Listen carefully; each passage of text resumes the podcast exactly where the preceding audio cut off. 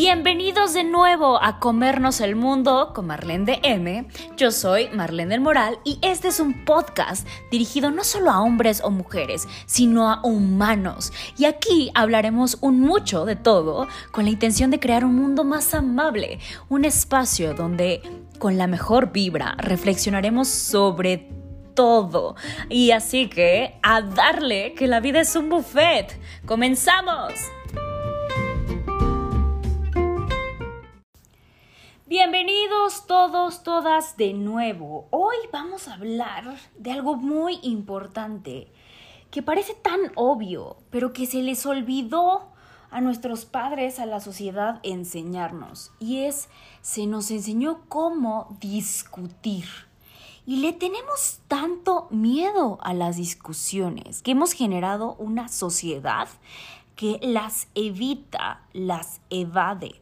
Principalmente México, la sociedad mexicana, por nuestra historia, lo que se conoce como la etnopsicología, somos relativamente tendientes a la obediencia y a la evitación de los, de los conflictos. Somos más tendientes al servicio. ¿No? No por algo o no por nada somos tan buenos eh, recibiendo a los turistas y como en esta cuestión de la hospitalidad. Pero ese es otro tema que te invito a que cheques en los videos de la psicología del mexicano 1, 2 y la psicología del trabajo en mi canal de YouTube. Pero es que, regresando al tema, nadie nos enseña a discutir. En podcast pasados hemos hablado de cómo creemos socialmente que las relaciones tienen que ser perfectas, y para ser perfectas, tienen que eh, existir sin disrupciones, sin conflictos, sin desacuerdos, ¿no? O sea, que estén todas bonitas, así como, como muñequitos, muñequitas de porcelana. Pero ¿cómo? O sea, epistemológicamente, eso es imposible. Primero que nada, tu mente, tú, ahora mismo, tienen una disonancia cognitiva una ambivalencia, dos valores, uno positivo y el otro negativo, eh, protones, neutrones. Emociones encontradas, contradictorios, ideas o creencias que teóricamente no podrían coexistir y sin embargo están ahí presentes. Cuando estás, cuando estas se presentan, literalmente, tú entras como uh, uh, uh, en cortocircuito, ¿no? Y eso pasa principalmente en las relaciones. ¿Por qué en las relaciones? Porque las relaciones es el encuentro con un otro, con una diversidad, un choque con la otredad. Alguna situación o alguna conversación te hace denotar esas incongruencias, esas incompatibilidades y tú entras en choque te sientes chocado, ¿no? Algunos literalmente en este choque ante el conflicto se paralizan. Y eso tiene que ver con un nervio que es el nervio vago, pero esa es otra historia. Eh, si el conflicto, como ya te explico, es inherente a nosotros, es decir, vive en nuestras emociones, en nuestro cuerpo, así tanto como la vida y la muerte, ¿no? Es en este momento hay células muriendo y naciendo constantemente en tu cuerpo, ¿no? ¿Cómo pretendes entonces que el conflicto no exista también afuera? Afuera con el otro, afuera y dentro de ti también junto con el otro, ¿no? Cuando el otro llega, cuando le das lugar, ¿no? Porque tú puedes cerrarte y ser como e, en estas características que llamamos de, de las características de la psicosis, ser necio, ¿no? Y negar. Y como dicen por ahí, yo tengo otros datos. Este, pero ese es otro tema político. Llegan los conflictos con una mente distinta, ¿no? Con una historia distinta, con un universo distinto. Cada vez que nos topamos con una nueva persona, a todo esto nos enfrentamos. Es evidente que en las relaciones, obvio que vamos a chocar en algún momento. En las parejas, esto suele ser mucho más obvio en el proceso del enamoramiento, ¿no? Una vez que se pasa este proceso del enamoramiento, una vez que se pasa esta miopía emocional y puedes empezar a ver el otro realmente como es y no como quieres verlo, entonces empiezas a ver las diferencias y dices, hmm, no, esto, esto no venía con el paquete, ¿no? Te lo he dicho ya. Ah, bueno, no, creo que esto no te lo había dicho, la verdad es que lo había escrito en un ensayo para el doctorado, pero, pero te lo estoy diciendo ahora, ¿no? Este proceso de enamoramiento es parecido a la locura. Es un, un estado psicótico normal y es necesario para que se conjugue una pareja una pareja de amistad, una pareja romántica, una pareja laboral, ¿no? Esta, esta producción de oxitocina para poder vincularte con un otro, porque si no hay vinculación, si no hay esta producción de esta oxitocina, entonces no se da ningún tipo de apego, no, no hay pegamento social, ¿no?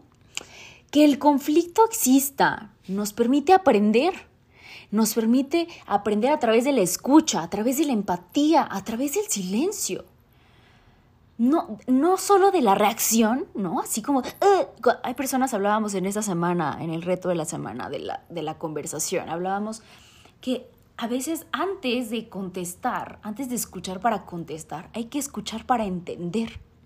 Lo que, lo que se conoce como la escucha activa. Escuchar, validar, contener, aprender, meta, comunicar, hablar sobre lo que se habla. ¿no? El conflicto nos permite crecer.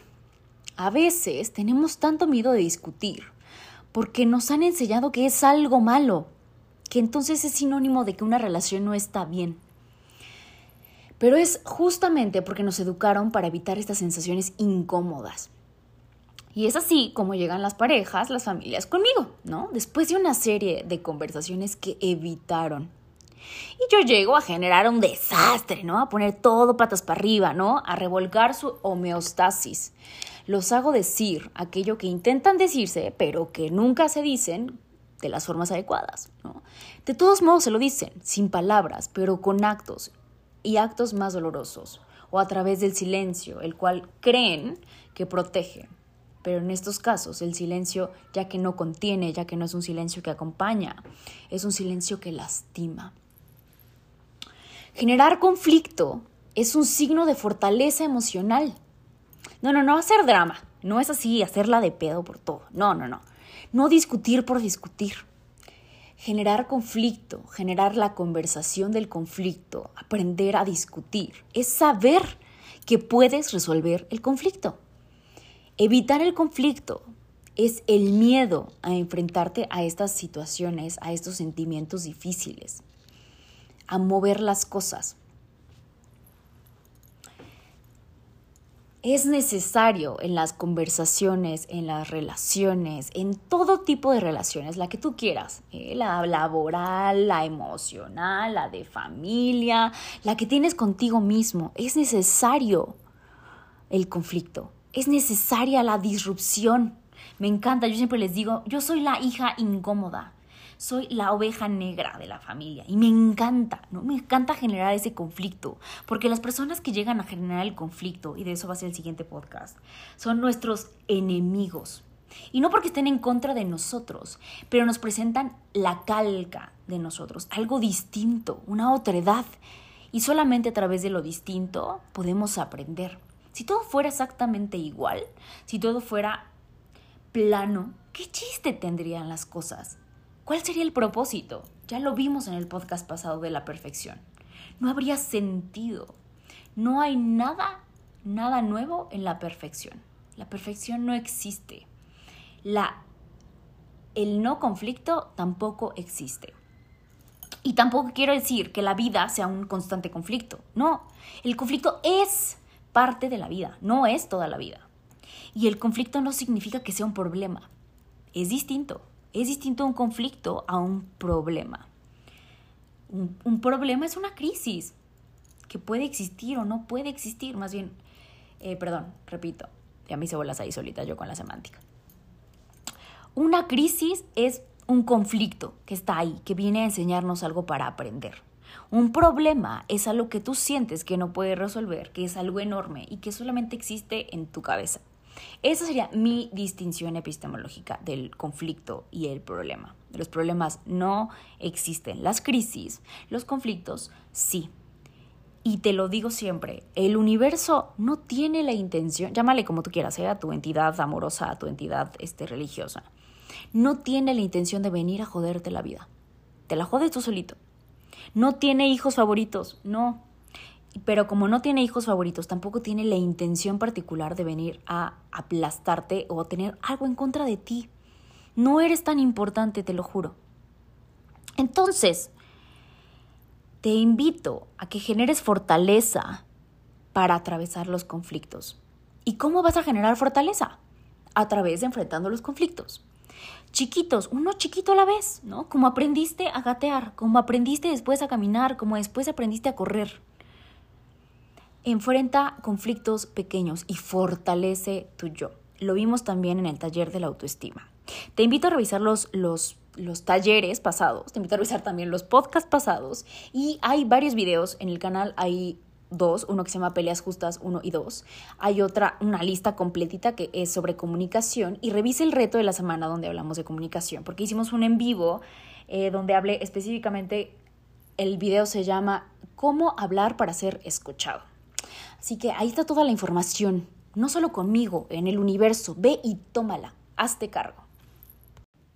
Y recuerda seguirnos en nuestras redes oficiales en Instagram, arroba marlendm, así como está escrito aquí, arroba marlen.dm, arroba haz luz en el mundo, en Facebook igual y en YouTube igual. Que tengas un hermoso, hermoso día y no te pierdas nuestro siguiente episodio que estará increíble. Y recuerda que en Instagram tenemos todas las semanas los retos de la semana y cada día tiene un hashtag diferente, así que no te lo pierdas. Checa las historias que ahí es donde pasa lo verdaderamente bueno. ¡A comernos el mundo!